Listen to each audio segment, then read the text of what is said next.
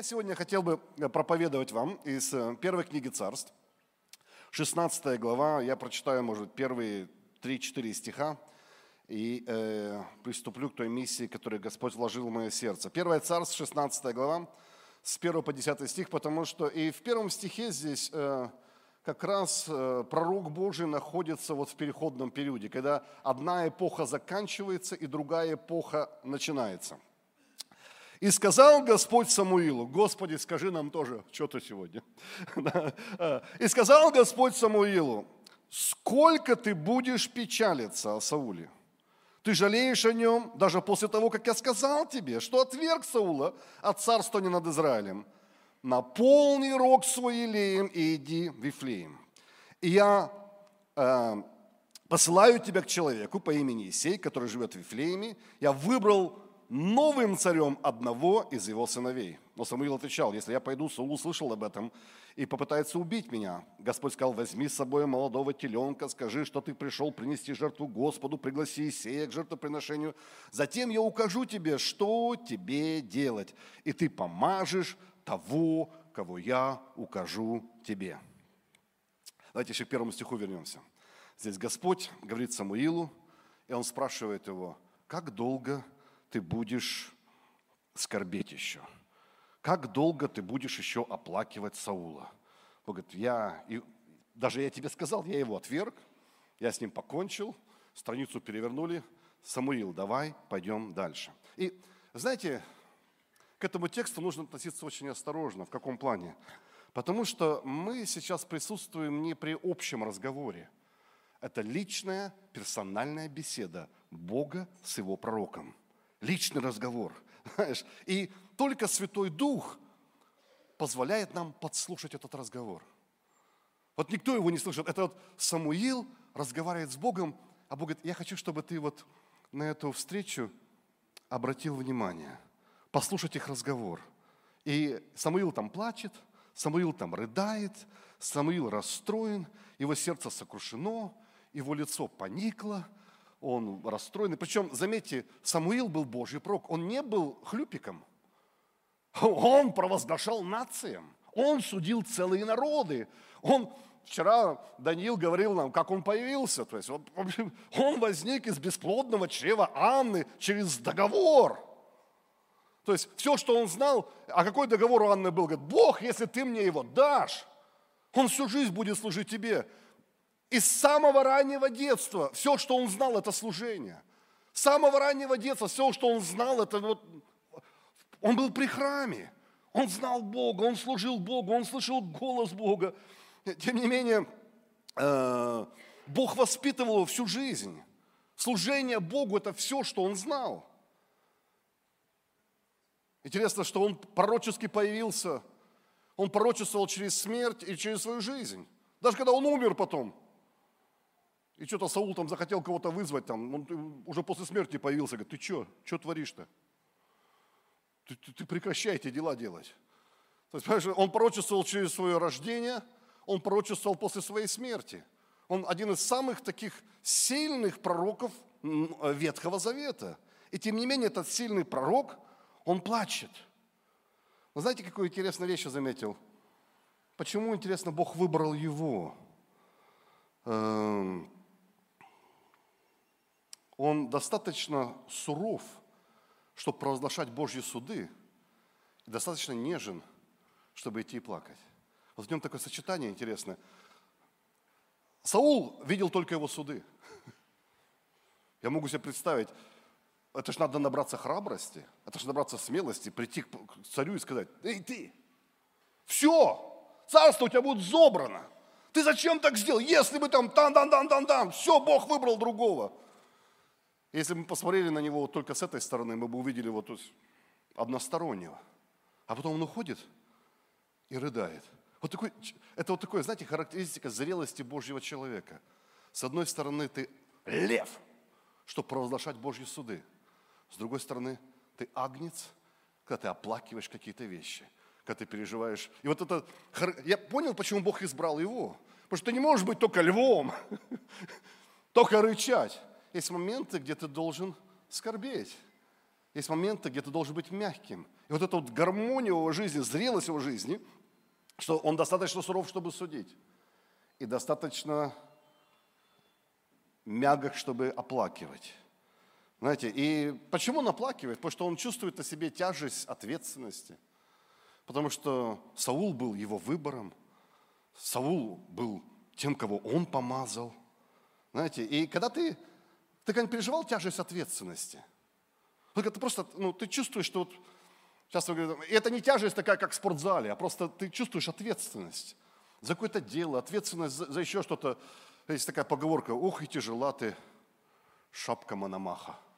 Да, или, или как тяжела корона, которую носишь, потому что э, иногда мы говорим, а, я царь, там, я там повелеваю, я там это. Но вместе с властью всегда есть ответственность. И если ты не готов брать ответственность, ты не готов и к власти. Часто мы хотим власти, но не хотим ответственности. Но Самуил не то, что, знаешь, у него не было это так легко. Я думаю, так, так ну, ну какая ерунда, там, ты же Божий, ты же слышал, все, пришел дальше, ха, Бог, тебя Бог убрал, его поставил. Все. А я что, я тут ни при чем. Но он не может так. С одной стороны, он так говорит, но он говорит это Саулу не потому, что он против Саула, а потому что Бог ему это сказал. И, и когда он это Саулу сказал, он уходит и плачет, и плачет, и плачет, и плачет, и плачет, и плачет, и плачет. Он говорит, я в него вложился, я в него инвестировал. Знаешь, когда ты во что-то инвестировал, а это подвело, это всегда тяжело. Почему некоторые люди не могут говорить в твою жизнь? И вообще не про тебя не имеют права ничего говорить, они в тебя ничего не инвестировали. И когда человек в меня ничего не инвестирует, говорю, слушай, чья бы корова мычала, чья бы молчала. Ты вообще никак не участвовал в моей жизни. Какое право ты имеешь что-то обо мне судить, если ты вообще никак не вложился в меня? Но другое дело, когда ты во что-то вложился, когда ты куда-то инвестировал, когда ты куда-то дал, когда ты что-то сделал, а потом это прогорело, а потом приходит скорбь, приходит печаль, приходит... И, и, и это то, что происходит в жизни Самуила – он великий Божий пророк. Он вложился в него. Говорит, он молился за него. Говорит, я в тебя верю.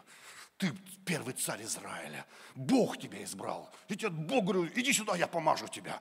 Мне Бог показал тебя в видении. Бог тебя выбрал среди других. Саул, иди сюда. И он помазал Саула. Я в тебя верю, у тебя все получится. И бах. Это он такое падение. И он приходит и говорит ему, слушай, ты подвел Бога, ты подвел меня, знаешь, э, и Бог тебя отверг. Я не знаю, что там мог думать Саул, говорит, ух, этот вообще без любви, этот Самуил. В этом Самуиле любви нет, в нем сострадания нет, вот это такой, такой. Он уходит, говорит, но тебе это смотреть нельзя. А только людям в Красноярске можно посмотреть. Он уходит и плачет. Саул этого, э, э, Саул этого не знает. Он рыдает и плачет, и плачет, и плачет. И плачет настолько, и скорбит настолько, что сам Бог должен прийти к нему и говорит, Самуил, миленький, я ничего не имею против твоих слез, я тебя понимаю. Я ничего не имею против твоих эмоций. Эмоции – это неплохо. Бог говорит, я сотворил эмоции. Часто проблема, и эмоции – это не проклятие, эмоции – это благословение, покуда они не контролируют твоими решениями. Да, то есть как бы, и, э, и Самуил мог контролировать свои эмоции, даже если он любил Саула, даже если он инвестировал в Саула, когда Бог сказал ему, пойди и скажи ему, я его отверг. Наступая на горло своим эмоциям, своим чувствам, он пошел и так и сказал – Бог тебя отверг. А потом пошел и начал скорбеть. И начал скорбеть, и начал плакать. Знаешь, и, и Бог приходит к нему и говорит, нам нужно с тобой поговорить. И моя молитва сегодня, что Бог пришел и тоже с нами поговорил. Бог говорит, я не против того, что ты плачешь. У меня другой вопрос. Сколько ты будешь плакать? Ну, доколе? Вот, не, слава Богу, поплакал, ну, это, я понимаю тебя, это, это, слезы это полезно. Я понимаю, что ты сожалеешь о, о бизнесе, который разрушил. Я понимаю, что ты сожалеешь там о семейной ситуации. Я понимаю, что ты сожалеешь о том, что было потеряно в твоей жизни. Я понимаю, что ты сожалеешь там о выгодах, которые ты упустил. Я понимаю, ты сожалеешь, что с детьми вот так получилось. Я понимаю, что ты сожалеешь вот, о, о, о неправильных поступках, неправильных словах, о неправильных действиях. Бог говорит, нормально, плачешь, нормально, это хорошо, сожалеешь. Сколько? В граммах. Сколько ты будешь сожалеть? Доколе ты будешь плакать? Когда мы с тобой это все дело прекратим? Бог не бросает ему вызов за то, что он чувствует то, что он чувствует. Вопрос, как долго ты будешь эту ситуацию оплакивать? Бог говорит, ты уже как бы, надо уже преодолеть это горе. Ты должен спуститься и как-то идти дальше. Ты должен подняться. Знаешь, интересная вещь. Я верю, что Бог сегодня, потому что это то, что я переживал. Когда там 24-го это там все случилось.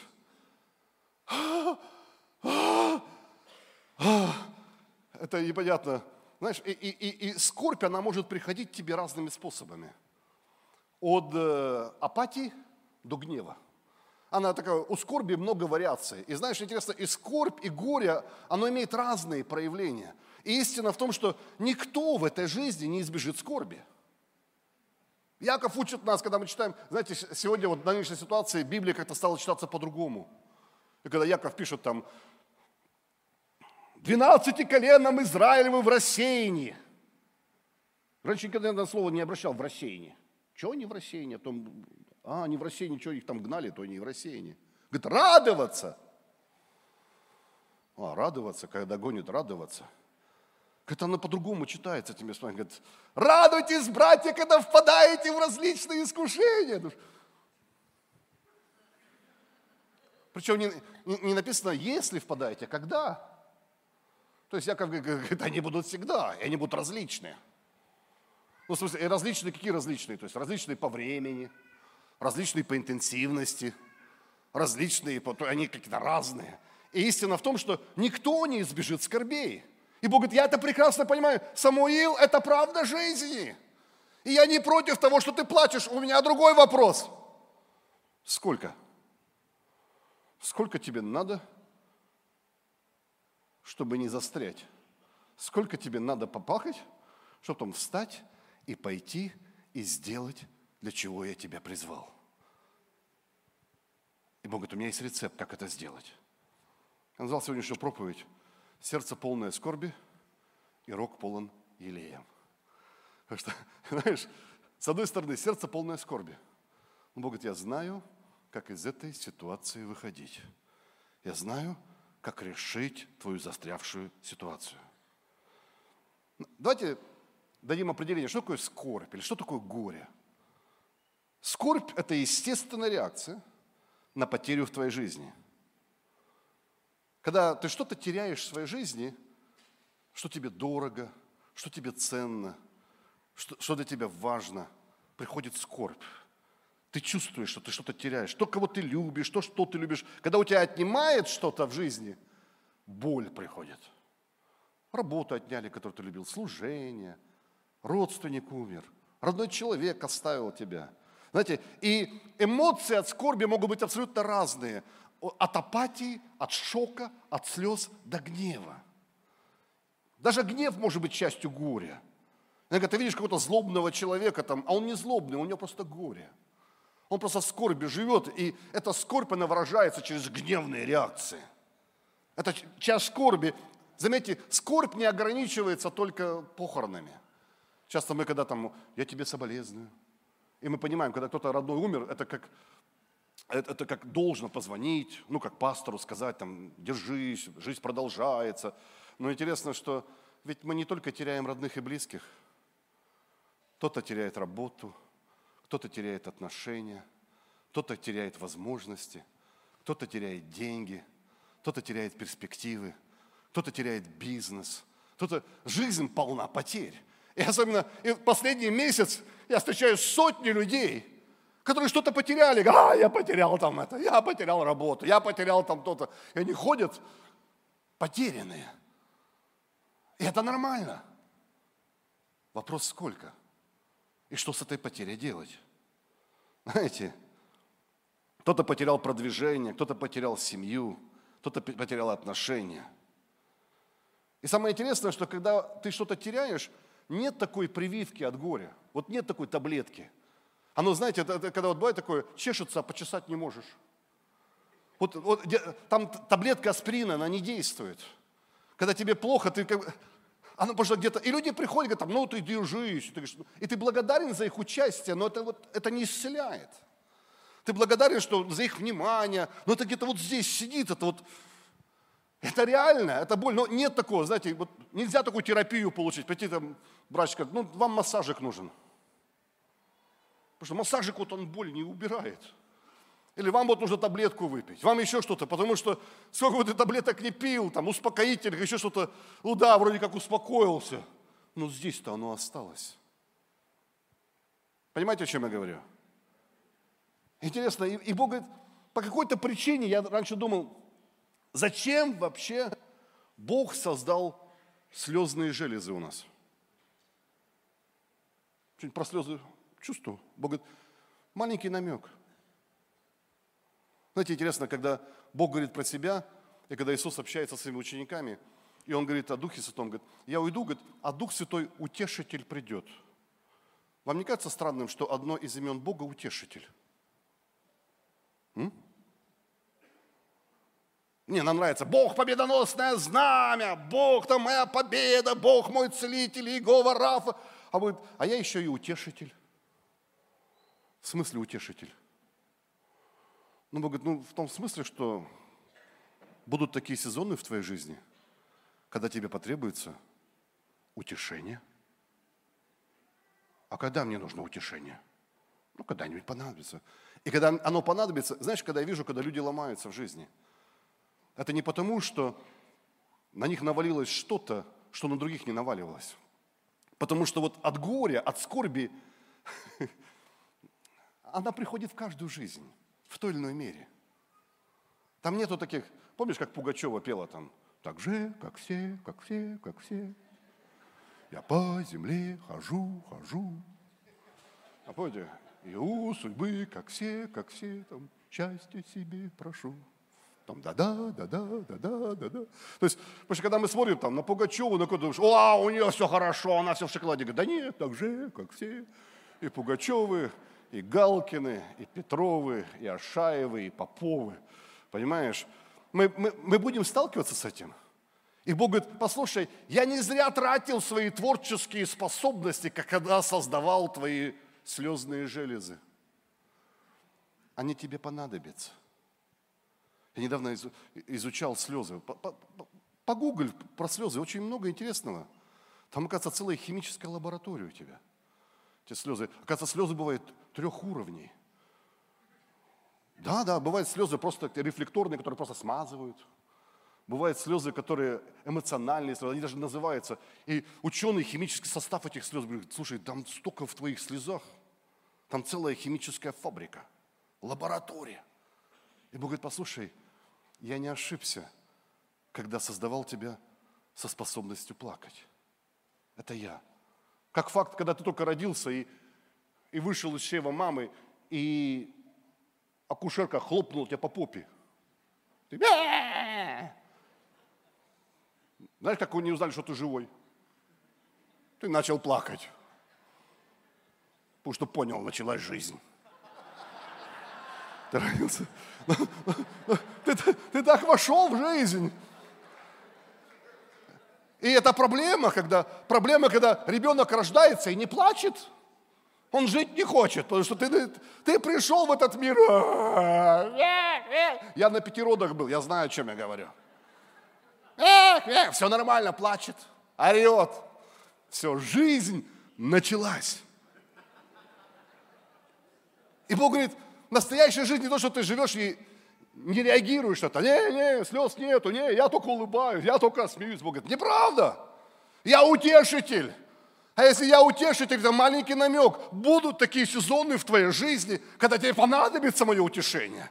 Будут такие сезоны в жизни, где никто тебя не утешит, кроме меня. И когда я утешаю, я могу по-разному тебя утешать. Ты можешь выйти из подъезда, там цветок распустился. И Бог тебя утешил. Ты в трамвае едешь, и там бабушки разговаривают, ты подслушал.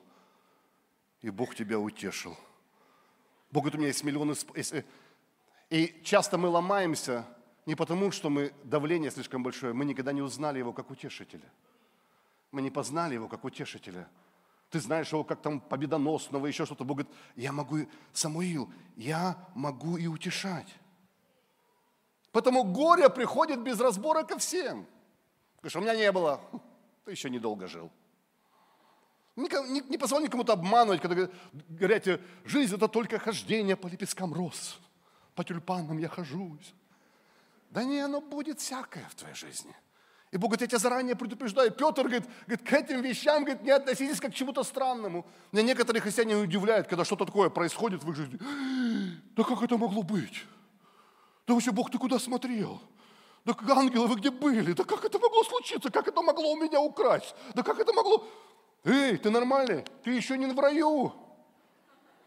Ты на земле, на земле все сломано. Успокойся. Это нормально. И вопрос не в том, что случилось, не случилось. Вопрос, эй, а где Бог в этом? Бог, можешь ли ты меня утешить? Знаешь, меня беспокоят люди, которые ходят и ведут себя так, как будто ничего не чувствуют, ничего не переживают, у них нет никаких там колебаний, нет никаких потрясений. Честно тебе скажу, официально заявляю, они врут. У всех есть. У всех есть. И когда ты начинаешь с ними говорить просто так за столом. Не, на кафедре не могут так, о, аллилуйя, все. Ты с ними за столом поговори. Ты с ними поговори, немножко в сторонку отведи, и все расскажут. И все эти большие-большие люди, которые кажутся, что они вообще по облакам ходят. Я тут общался, там, с Сергеем Васильевичем как-то мы это, как ты знаешь, и ты слушаешь, там он там, там с одним, с другим, там в правительстве. А, что-то мы разговорились там, там про старшую дочь его, там, которая в Америке. А говорит, как она в Америке? Что? Говорит, да у нее там неизлечимая болезнь какая-то, там, там ей терапия нужна была. Там. Что у старшего епископа дочь неизлечимой болезнью? Не, ну просто об этом никто не проповедует. Ну, знаешь, я понял, что, слушай, в этой семье там тоже много чего происходит. Но мы просто этого не знаем. И это вот личный разговор Самуила с Богом. Если ты Самуила увидел сегодня с микрофоном, он бы вышел и сказал, ха-ха, народ Божий! Тадан, тадан, тадан, тадан, тадан, тадан. Он потом пошел бы себе в гостиницу. Ой, блин. Что с Самуилом-то, ой, с Саулом-то делать? Как же он так, брат, братишка-то Саул? Да что ж такое-то, я уж не могу успокоиться, как думаю о нем, как вспоминаю о нем. Просто плачу и плачу про этого Саула. Не могу, не могу успокоиться. Не могу. Не... Я же помню, как я его помазал. Я же помню все наши библейские уроки. Я же помню, я помню вот этими руками, я так возложил. Я помню эти пророки, я видение о нем видел. Что ж ты творишь-то, Саулчик, а? Ну, Саул, ну как, как так можно? Я не могу успокоиться. Ну, знаешь, и интересно, когда мы смотрим на Иисуса, мы тоже видим, знаете, Исайя 53 глава 3 стих. Может, ты не помнишь это местописание. Это про Бога, если что. Он был презрен и умолен пред людьми. Муж скорбей, изведавший болезни, мы отвращали от него лицо свое. Он был презираем, мы ни во что не ставили его. Написано, здесь говорится об Иисусе, и он написано, Иисус это муж скорбей, о Боге. Бог, воплощенный в плоть муж скорбей. Иисус и скорбь, оказывается, имели какое-то отношение. Библия говорит, мы отворачивали от него лицо свое. Мы считали его пораженным Богом, он был презираем. Когда мы видим Иисуса, когда он молился в Гефсиманском саду, и его капли пота были, как капли крови.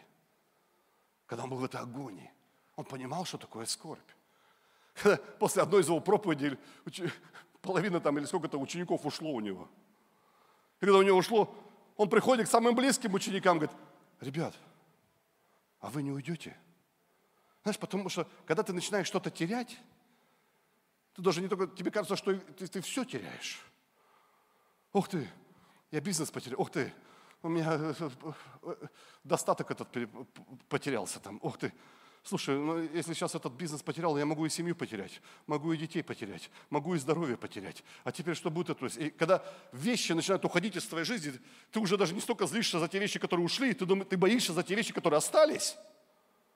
Ребят, вы тоже уйдете? Ребят, вы тоже меня оставите? Петр говорит, да некуда уходить уже. У тебя глаголы жизни мы остаемся. Знаешь, мы обманываем себя и других, если пытаемся создать впечатление, что эти вещи не посещали нашу жизнь. И часто, заметьте, самое противное с этими скорбями, что они приходят без предупреждения, без приглашения. Вообще неожиданно. Яков говорит, не удивляйтесь, когда говорит, впадаете. Греческое слово там впадаете, говорит, упал. Знал бы, где упал, постелил бы эту соломку. Ну, самое, ладно бы предупредили, и ты уже, знаешь, готов, вот сейчас будет кризис, тебя предупредили, у тебя уже подушка, у тебя же доллары уже закупил, уже все, там уже там визы открыты, уже там все. Так нет же. Как раз, когда виза закончилась. Как раз, когда деньги закончились, оно бум, и оно приходит к тебе. ты говоришь, я, честно говоря, там на всех пороков пообижался вот после 24-го. Думаю, где вы были? Вы что молчали? Ну, могли бы сказать там 23-го хотя бы. Ну, ну, как так? Ну, ладно, это другая тема. И эта скорбь, она может быть физически, она может быть эмоциональная, она может быть духовная, она может быть длительное время, она может повлиять на твое здоровье, может влиять на твой разум, может сбить тебя с курса – Знаешь, и ты не можешь начать новые отношения из-за того, что ты с старыми не разобрался. Иногда мы консультируем с женой, то я, я понимаю, что то есть как бы, э, ну, с Юлей мы проводим там семейные консультации, и думаю, у тебя нет проблем с этой женой, у тебя еще с той женой проблемы. Ты с этой живешь, а с той еще не развелся в уму. В своем разуме, ты еще там, ты полигамист. Я вижу, и часто у тебя нет проблем с этой, у тебя с той проблемы. И наоборот, с другими проблемами, ты еще в тех отношениях. Ты замужем за троими. Не-не, официально у тебя один штампик. Ты с Михаилом живешь, но все еще не можешь простить Сергея, все еще злишься на, на Ивана и все еще ненавидишь Григория. И ты удивляешься, что у тебя с Михаилом не получается. Да, у тебя штампик один, но ты знаешь, как обои клеить, то есть когда у тебя один вид обоев поклеен, то есть чтобы, чтобы новые обои поклеить, надо старые содрать, а ты на, на старые обои еще одни обои, еще одни обои, еще одни обои. Что-то отваливаются. А чего они отваливаются? Они отваливаются, потому что ты пытаешься пойти дальше, не разобравшись со своим прошлым. Я говорю, у тебя, говорю, нет... Мне муж один говорил, я просто спросил, когда обед, она в меня ножом кинула. И говорит, я не понял. Я говорю, брат, она не в тебя, она в бывшего. Потому что у них там были какие-то вещи, вы понимаете, что было? То есть у них там были, он ее изводил там, он ее там контролировал, он ее там это, то есть как бы, она от него сбежала, или он от нее бросил, потом она нашла другого. Вроде влюбилась, вроде все хорошо, но когда он нажал на какую-то болевую точку, фау, Говорит, я ничего не понял. Я говорю, это не в тебя, это в того. Знаешь, как долго? И Бог говорит в этом тексте, Бог бросает вызов затянувшемуся горю, одному из величайших пророков Ветхого Завета. Знаешь, он спросил его, как долго ты будешь оплакивать ту дверь, которую я закрыл? Как долго ты будешь цепляться за царя, которого я отверг? Как долго ты будешь оплакивать брак, который закончился? Работа, которой уже давно нету? Девушку, которая тебя давным-давно бросила, и парня, которым давным-давно тебя оставил? Как долго ты будешь сердиться, злиться, чувствовать себя виноватым, разочарованным, жить в горечи и строить свою жизнь вокруг чего-то мертвого. Мне нравится Давид. Знаешь, когда, помните, ребенок этот болел из-за греха с Версавии, и потом ребенок этот умер. И когда ребенок этот умер, все боялись даже сказать ему, потому что Давид так скорбел. Он так держался, он там во вретище был, он постился, молился. И когда пришли к нему, они, и они мнутся и боятся сказать ему, да говорит, что, мертв? Мертв пошел, умылся, оделся, покушал. Он говорит, мы что-то не поняли. Ты скорбел, когда он был болен, когда он умер. Он говорит, я не хочу строить свою жизнь вокруг чего-то мертвого. Помните, когда ученики пришли там искать Иисуса на кладбище? Ангелы пришли и говорят, ребят, что ищем? Мертвого ищем. Он говорит, зачем вы ищете живого среди мертвых? Ну, оставь это уже. Бог говорит, жизнь слишком короткая, чтобы проводить ее на кладбище. Бог, да, я понимаю тебя, жизнь полна потерь.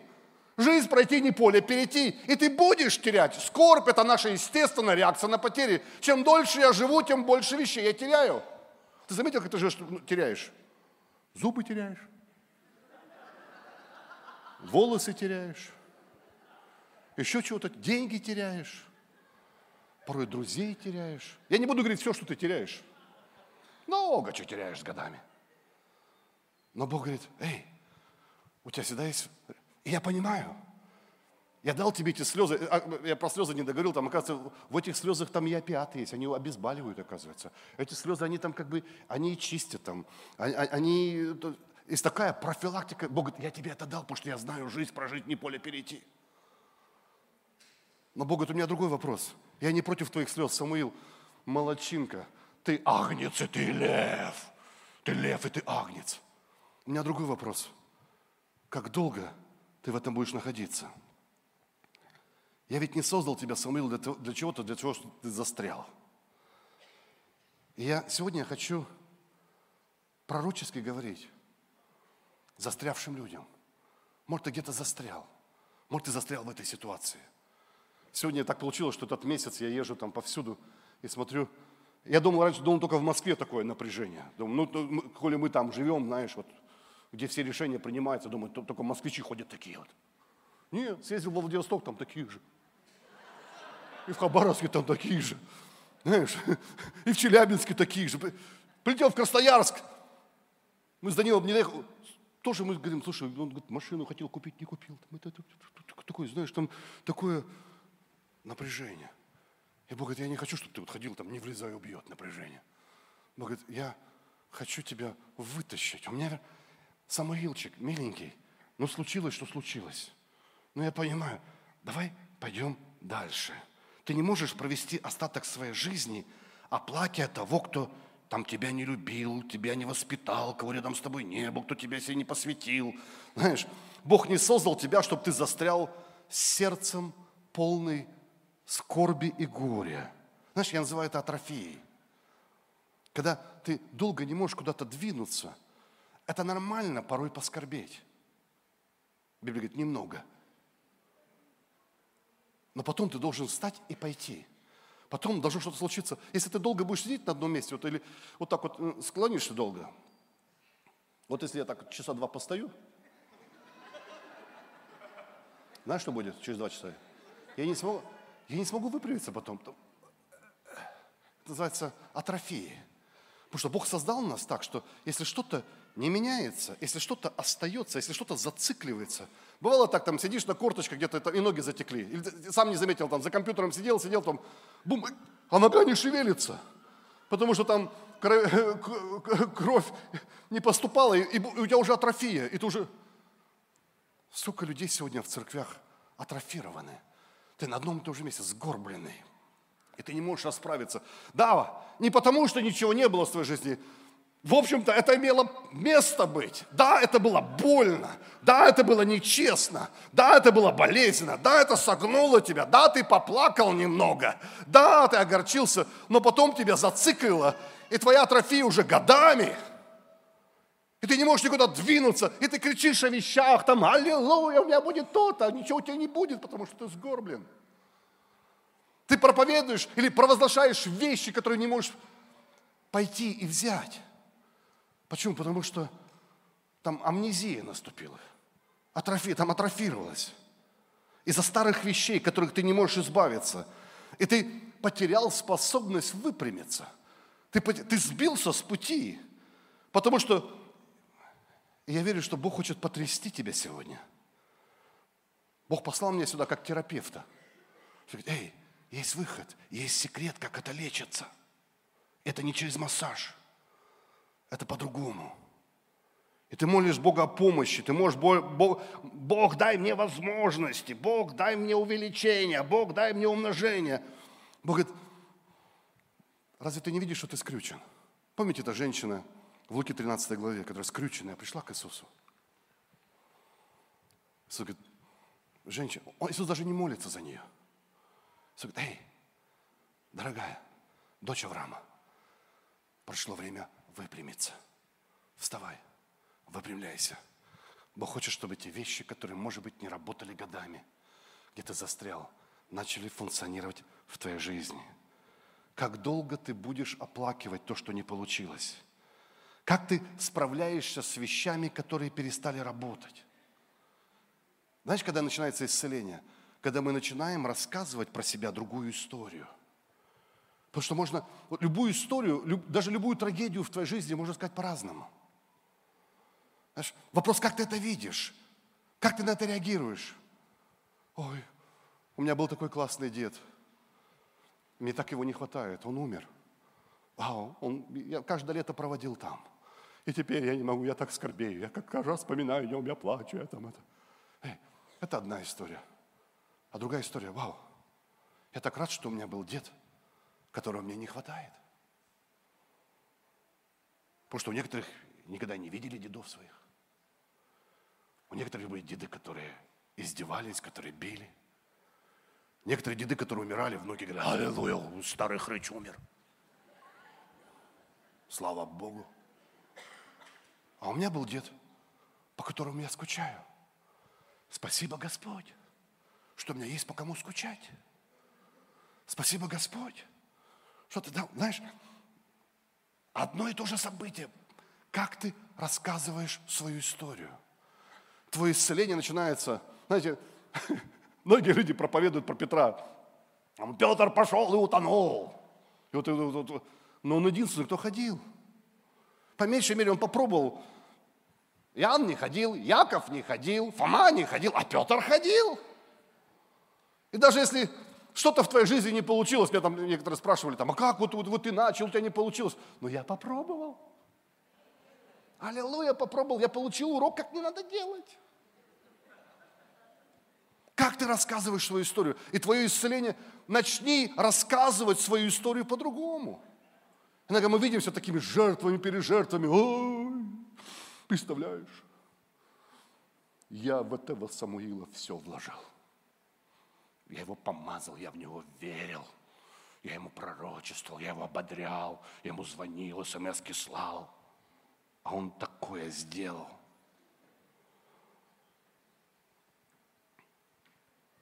Знаешь, и самое интересное, когда ты застреваешь где-то, ты ищешь компанию застрявших, потому что тебя раздражают те, которые не застряли.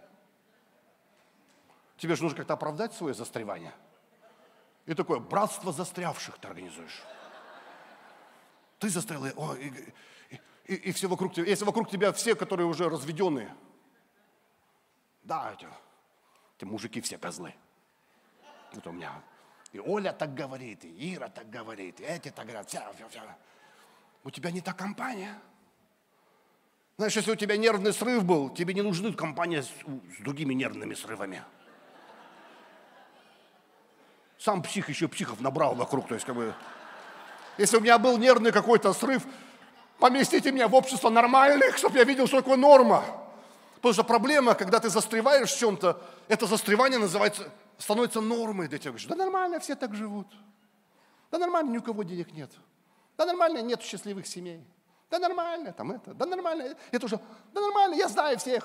Да все такие. Да не все такие. Ты братство этих застрявших организовал и говоришь, мы все здесь такие. Бог говорит, выходи из этого братства. Оставляй это место. Сколько ты там будешь? Есть другая норма. И у меня есть послание сегодня для вас. Бог не хочет оставить тебя в том состоянии, в котором ты был. Когда боль становится нормой, когда горечь становится нормой, когда гнев становится нормой. Знаешь, потому что когда ты даешь своим эмоциям контроль над своей жизнью, ты слишком много контроля даешь. Эй, да я не позволю этому работодателю разрушить мою жизнь. Да я не позволю своему карьерному росту разрушить свою жизнь. Я не позволю служению разрушить свою жизнь. Эй, слишком много власти. Знаешь, я понял один очень важный принцип для жизни, хочу поделиться с вами. Называется так. Если ты можешь без меня, я могу без тебя. Классная жизнь. Олег, мы можем тут обойтись без тебя. Окей. Если вы можете без меня, я могу без вас. Нет проблем, жизнь продолжается. Да, это больно, да, это печально, да, это грустно, но я могу дальше. Я могу пойти дальше. Знаешь, иногда мы говорим там, о, не могу без тебя. Ты кого-то похоронил, не могу без тебя. Эй, что ты? Жизнь слишком короткая, чтобы жить на кладбище. Окей, ты оставил меня. Ты можешь без меня. Я могу без тебя. Я могу пойти дальше. Вы здесь, друзья? Исцеление начинается с того, как ты меняешь рассказ своей истории. И знаешь, и когда Бог приходит и задает какие-то вопросы, это всегда, как ты справляешься со своими эмоциями. Помнишь, когда Бог пришел к Каину, говорит, Каин, а что лицо поникло? В чем дело там? Когда царь спрашивает Неемию, говорит, эй, а что твое лицо поникло? Как ты справляешься со своими эмоциями. Когда ангел спрашивает Марию, что ты ищешь живого среди мертвых? Адам, ты где? Что ты делаешь? И Бог приходит к Самуилу и говорит, Самуил, ты что-то больше плачешь о Сауле, чем Израиль плакал о Моисее. Что-то ненормально это. Помните, когда Моисей умер, Израиль не ел, не пил там и плакали 30 дней. Бог говорит, Ребята, 30 дней поплачьте, не ешьте мороженого, не ешьте печенье, там, не это, плачьте, там, все такое. Вот через 30 дней Бог пришел к Иисусу Навину. Говорит, Иисус Навин, заканчивайте это все. Быть тверд и быть мужественным. Как я был с Моисеем, я буду с тобою. Иисус Навин, вставай, иди, обетованная земля ждет тебя.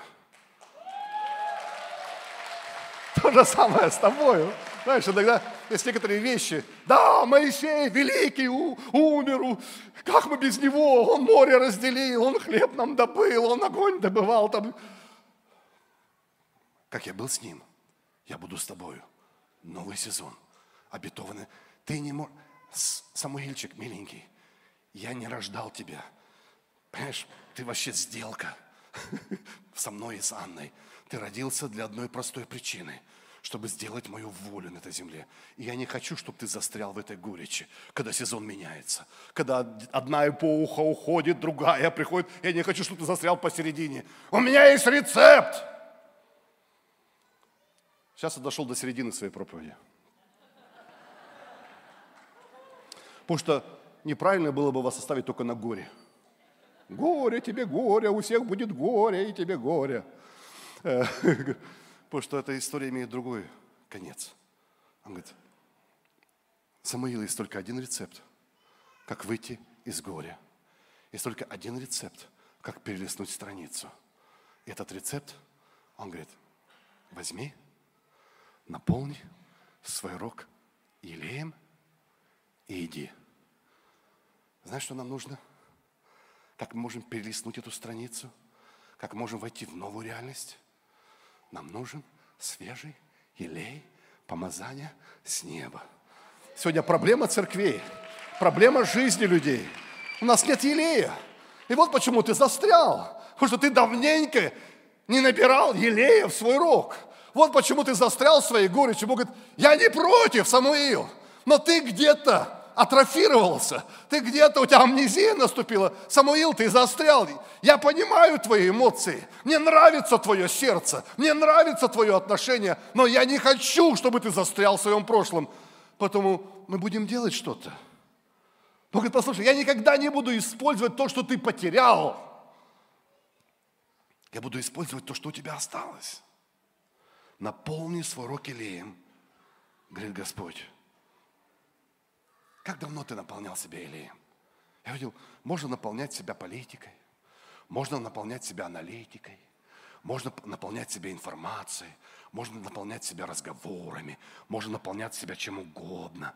Но Бог говорит, Самуил, единственный способ, как мы из этого выходим, ты поднимаешь свои руки, говоришь, Господь, я пустой сосуд, наполни меня, очисти меня, очисти меня. Как давно ты наполнялся? Наполнялся так, что Библия говорит, блаженные чистые сердцем, ибо они Бога узрят. Как ты, насколько ты мог позволять Богу, чтобы очищать тебя? Очищать тебя, чтобы твое сердце было чистым. Господь, я хочу зрить Тебя. Я хочу переживать Тебя. Господь, накорми меня. Больше не хочу ходить пустым, как барабан. Господь, я не хочу принимать решения с головой полным горечи. Мне нужен рог, наполненный Твоего елея. Знаешь, мы должны быть преднамеренными в своей жизни в поклонении. Я увидел одну такую вещь. Бог говорил, вот в, в эти недели – то как Бог обращался ко мне, говорит, Олег, теперь поклонение не может быть опциональным в твоей жизни. Оно должно быть намеренным. Ищи меня намеренно. Ты не можешь прожить в этом сумасшедшем... Уже можно играть, когда я это говорю про Илей. Уже кто-то говорит, кто-то может нам помочь Илей опустить. Ты, ты не можешь быть просто спонтанным, случайным. Ты должен искать этого масла. Ты должен наполнять себя. Это должно стать рутиной твоей жизни. Это, потому что мы бомбардируемся информацией. Мы бомбардируемся эмоциями. Разные стороны пытаются перетащить на свою сторону. Ты за наших или не за наших? Определись, за кого ты. Ты с кем? Ты за тех, за красных или за белых? Ты с этим, что ты молчишь? А что ты говоришь? А что ты не то говоришь там? И ты уже и ты пытаешься ты сказать, не сказать, не сказать, сказать это не поймут не так. Скажи, что против войны. Я против войны. А что ты только против войны? А что ты осуждаешь молоток, а не осуждаешь руку, которая молотком бьет? Что еще сказать? И, знаешь, и ты чувствуешь, что ты попадаешь в этот круговорот, и тебя мало, мало, мало, мало, мало, мало. Бог говорит, эй, ты человек другого царства. Ты другой, наполняйся елеем. Бог говорит, иди, найди свое собственное масло, собственный елей. Знаешь, некоторые елей, слава Богу за конференции. Мы тут можем выливать на тебя, выливать на тебя. Ты говоришь, аллилуйя. Он говорит, ну, так из депрессии не выходит. Это не твой елей. Это не твое откровение. Это не твое переживание. Тебе просто сказали его. А как выходит? А найди свой елей. Возьми свой рог и возьми свой елей. И наполняй его. И когда ты наполнишь его – Самуил, ты сможешь переступить через эту черту. Мужчина особенно касается это нас. Потому что часто мы мужчины, мы только научились выражать свою боль и скорбь через гнев только. Нам же, потому что по-другому, по- по-другому как-то не можем. То есть как бы все другие эмоции как бы нам недозволительны вроде. Ты же не женщина. Что-то Поэтому, как правило, когда наша скорбь в основном наша скорбь, она через гнев выражается. Все. Поступил как мужик. Нормально. И, а женщины, как бы, они же такие фиксики тоже, они хотят нас все время, ну, как бы, э, они выходят за гневных мужчин замуж и, и пытаются их переделать. И, и пытаются их пере... Они пытаются быть нашим елеем. Но это не работает. И они разочаровываются, да, у меня псих ненормальный. Знаешь, но... А когда мы приходим в церковь, мы не поклоняемся, потому что это как бы, ну, не по-мужски это поклоняться. Это женщина. А потом мы удивляемся, чего в нашей жизни не меняется. Почему наша жизнь не трансформируется? А Бог говорит, что я застрял вот уже? Почему я вот злой на женщину, не которая меня оставила, а которая со мной осталась? Почему они мой язык любви не понимают? Почему они там это? И ты ходишь в этом вот. Бог говорит, без елея это не лечится. Это лечится только через поднятие рук. Ты говоришь, Господь, наполни меня, наполни меня Твоим елеем. Наполни меня. Я пустой. Я уже месяцами, годами не наполнялся. Заметьте, интересно написано тоже, Бог не сказал, говорит, Самуил, наполни стакан елеем. Он сказал, Самуил, наполни рог елеем. Что такое рог? Чем рог от стакана отличается? Рог отличается, что там как-то животное нужно было куда-то забить. Там кровь должна быть. Есть жертва. Жертва хвалы, жертва поклонения. Всегда, в Библии всегда есть связь между елеем и между кровью. Между кровью и елеем. Вначале Иисус умер. Это кровь. Ты принял его. И потом елей с неба сошел на тебя. Кровь и елей идут вместе. Помните этот, которого избили там самарянина, это, притча с добрым самарянином. Кровь. И тот нашел елей и помазал елеем. Знаешь, если ты думаешь там, а это всегда просто там. Да нет. Иногда должен переступить через горло своей песни, через горло своих эмоций. Я готов принести жертву хвалы. Есть кровь и есть елей. Елей течет, и течет, и течет. Давайте встанем вместе. Аллилуйя.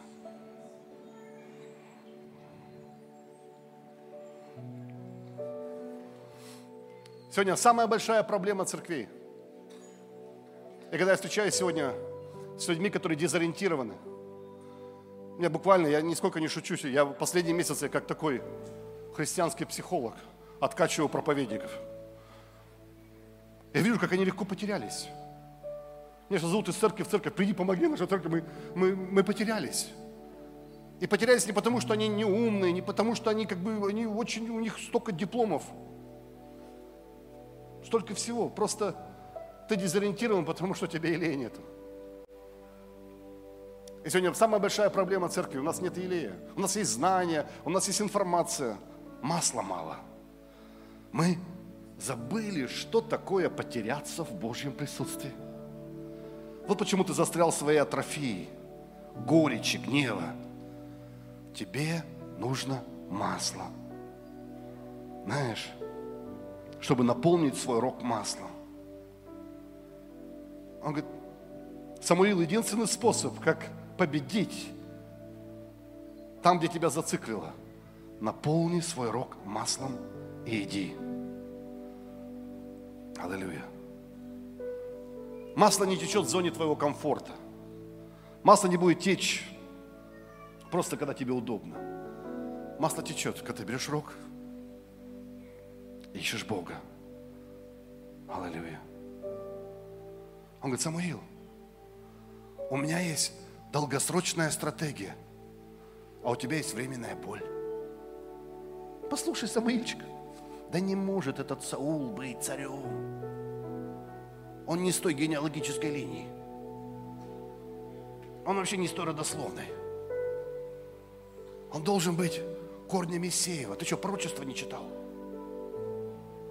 Он не может быть из колена Вениаминова, он должен быть из колена Иудина. Эй, знаешь, иногда мы смотрим на эти события. Ужас, ужас, ужас, ужасный, ужас, ужасный, переужасный. Бог говорит, послушай, я стою за шторами истории. Ты даже не представляешь, как я могу это изменить. Ты даже не представляешь, как я могу... Мы, мы видим одно, ой, Саул упал, Саул упал, Саул упал, Саул упал. Он говорит, а Бог бегает, там говорит, Давид ждет, Давид ждет, Давид ждет. У меня есть другой. У меня есть другой путь для тебя. Но как же то, как же то, как же это? Бог говорит, оставь это. Да не могу я это оставить. Я же так много инвестировал туда. Я же так много связан был с этим. Это так больно. Бог говорит, знаю, что не можешь. Есть способ. Что за способ такой? Подними свои руки и наполни себя Илием. Единственный способ. Знаешь, когда ты теряешь его присутствие, смотришь и уже не думаешь о ней. Раньше только ее фотографию видел, тебя все. Такой был агент под прикрытием. Вроде же давно расстались, а ты все еще ее в Facebook подсматриваешь. С кем она сфотографировалась, с кем не сфотографировалась, с кем это, с кем встречалась, с кем не встречалась, и ты... Да вы уже 10 лет не встречаетесь, а ты все еще, знаешь, такой агент под прикрытием все изучаешь. Поэтому и влюбиться не можешь. Уже там еще весь. Я не знаю, что-то я такой несчастный, что-то я такая несчастная, что-то что ничего не получается в личной жизни, что-то... Да ты застр... атрофия у тебя. А как его забыть? Как это оставить? Как это простить? Бог говорит, спасибо, что спросил. Есть способ. Самаил, наполни свои руки илеем. Подними свои руки. Аллилуйя. Дорогой Господь, я благодарю Тебя за свежий илей Духа Святого. И даже если у нас есть временная боль, у Тебя есть долгосрочная стратегия. Господь, Ты никого не планировал из нас, чтобы мы застряли где-то в своей боли. Где мы застряли в политике, застряли в разногласиях, застряли в чувствах вины. Сегодня я видел, как многие проповедники просто застряли в чувство вины. Я виноват, я виноват. Мы виноваты. В чем, не знаю. Я виноват, виноват. Кто-то застрял в чувстве гнева.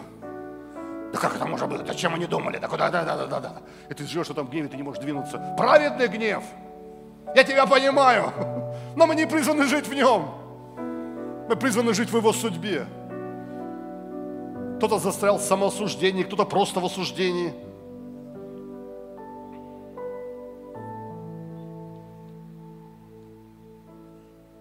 Аллилуйя. Аллилуйя. И Бог хочет, чтобы мы были наполнены не только в церкви, но и в машине, и дома, где бы ты ни был. Сейчас мы приходим в церковь и не поклоняемся. Церковь – это как институт поклонения, где ты просто наполняешься. Дорогой Господь, наполни нас сегодня на этой конференции наполни, чтобы мы могли перелистнуть и войти в то новое измерение, куда входит этот мир сегодня. Не дай нам жить сожалениями. То, что упустилось, то, что закрылось, то, что уехало, то, что обанкротилось, э, то, что изменилось. Каждый день сегодня это как сводки с фронта, там, тот ушел, тот ушел, новые санкции, новые, и ты застрял в этом, и ты не можешь видеть дальше. Но Бог говорит, это проходится очень просто. Ты наполняешься или Духа Святого. Бог, дай нам это масло. Излей свое масло. Излей свое масло. Сегодня я молюсь за тех, которые атрофированы, которые, может быть, месяцами, годами ходят по кругу, которые не чувствуют Тебя. Позволь Духу Святому сейчас, чтобы Он ворвался, как могучий ветер в твою жизнь. Аллилуйя. Наш Бог никогда не опаздывает. Вот почему я не верю, что эта конференция не случайность. Бог говорит, а, они там придут, они там застрявшие, они в своих эмоциях, они как Самуил плачут. А Бог говорит, я приду и спрошу их, эй, сколько еще? Ну сколько тебе нужно поплакать? Ну поплакал, ну посострадал, расстроился. И знаешь, интересная вещь. Когда я нашел это средство для себя, поднимаешь руки –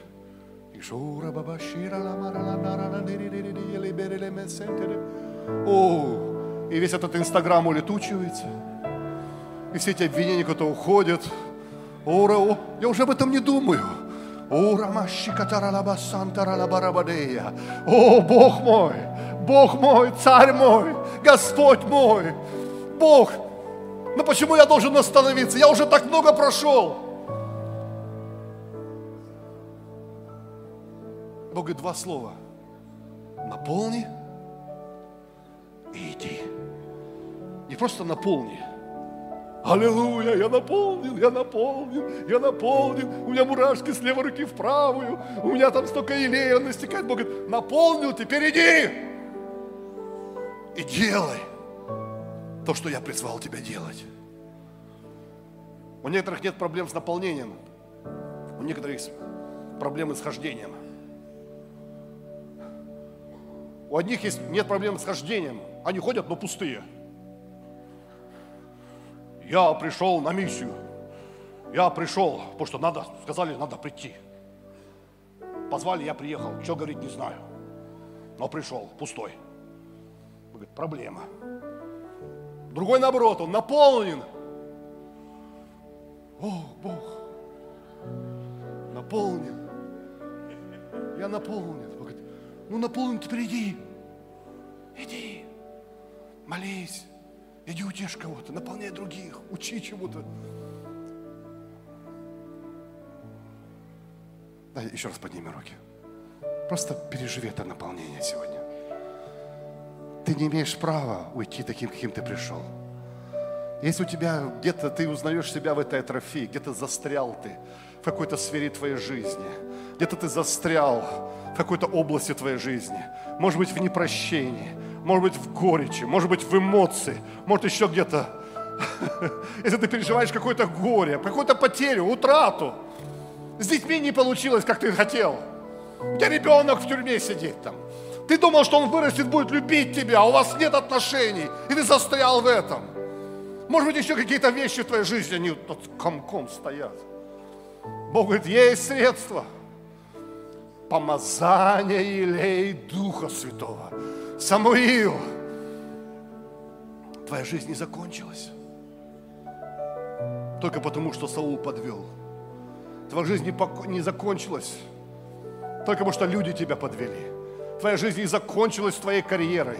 Твоя жизнь не закончилась этими отношениями. Твоя жизнь не закончилась с этим горем. Твоя жизнь не закончилась тем, что ты потерял кучу денег. Твоя жизнь не закончилась то, что вы поссорились. Твоя жизнь не закончилась, потому что не получилось. Твоя жизнь не закончилась, потому что тебе так больно и плохо. Бог говорит, есть средства. Елей с неба. Господь, омой нас сегодня. Очисти нас сегодня. Дай нам погрузиться в Твое присутствие. Нам нужен Твой елей Твой ли. Не человеческая информация, не человеческое утешение, но или от Тебя. Я благодарю Тебя, Господь, за Давидов, которые будут помазаны в это время, за новых служителей, за новых царей. Я благодарю Тебя, Господь, за новую эпоху. И даже если это страшно, и даже если это боязливо, и даже если это непонятно, Господь, дай нам смелости – Дай нам смелости идти с этим помазанием в этот мир и делать то, к чему Ты нас призвал. И весь народ Божий да скажет Аминь. Будьте благословенны.